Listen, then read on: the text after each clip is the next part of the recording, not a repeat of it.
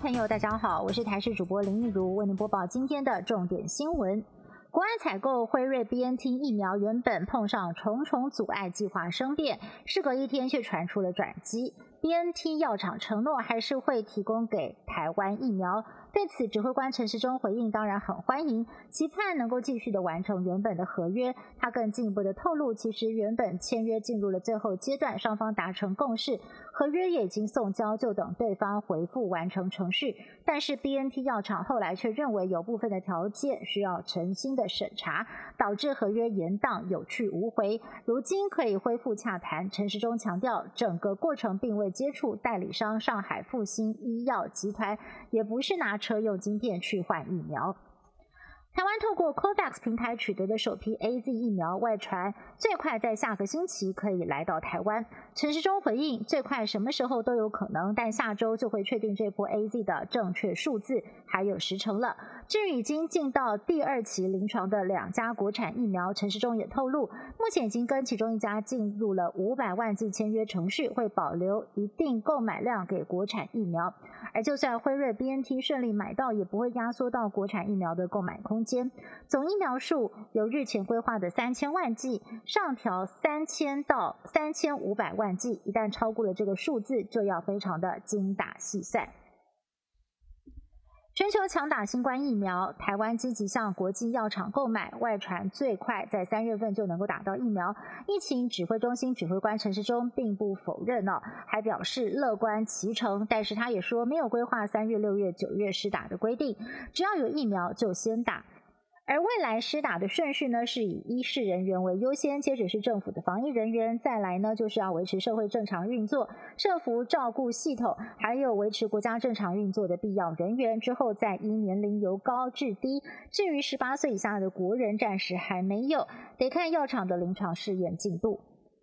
目前全球已经有六十个国家开始施打新冠疫苗，接种的人口超过了一点七亿人，每周施打了四千两百万剂疫苗，以一个人两剂来计算，每周的施打人数几乎快是一个台湾了。因此，国内的工卫专家大胆的推测，疫苗再加上工卫防疫措施，最快十月份全球就有望解封。不过，指挥官陈时中倒是没有这么乐观，因为病毒不断的变异，疫苗也很难公平分配，再加上疫苗又必须要施打两剂，三大原因都让十月份大解封充满了变数。他认为，全球大解封最快恐怕也要等到明年的年初了。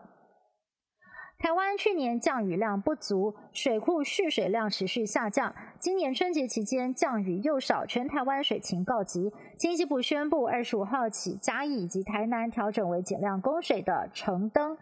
而彰化、云林、南投、高雄则是转为减压供水的黄灯。新竹、苗栗、台中工业用水户节水也从百分之七提升到百分之十一。气象专家预估，春雨还有梅雨的讯号不强，水情持续不乐观。如果接下来再没有降雨，节水要求的力度恐怕只会越来越大。日月潭的水位直直落，春节过后蓄水率只有百分之六十，潭区更是灌破了七百四十三公尺的游湖警戒水位。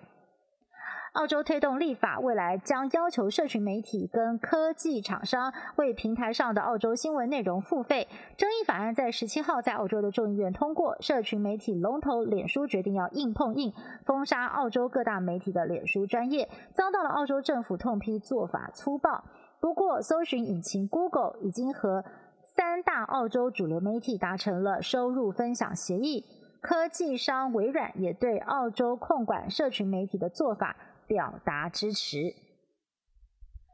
东京奥委会主席森喜朗因为发言不当，涉嫌歧视女性，在十二号黯然下台。最新消息是，东京奥委会在十八号召开会议，一致通过由冬奥大臣桥本圣子接棒主席一职，而桥本也已经辞去了奥运大臣一职，将改由同样是女性的前奥运大臣丸川珠代来接任。而对桥本圣子来说，辞去奥运大臣接任冬奥奥委会主席是非常大的决定。他点出了两性平等的问题是他接任主席的原因，而现在距离冬奥已经剩不到半年的时间了。桥本圣子表示，他必须要尽快的处理相关事宜，善用丰富的经验，尽全力的让冬奥成功举办。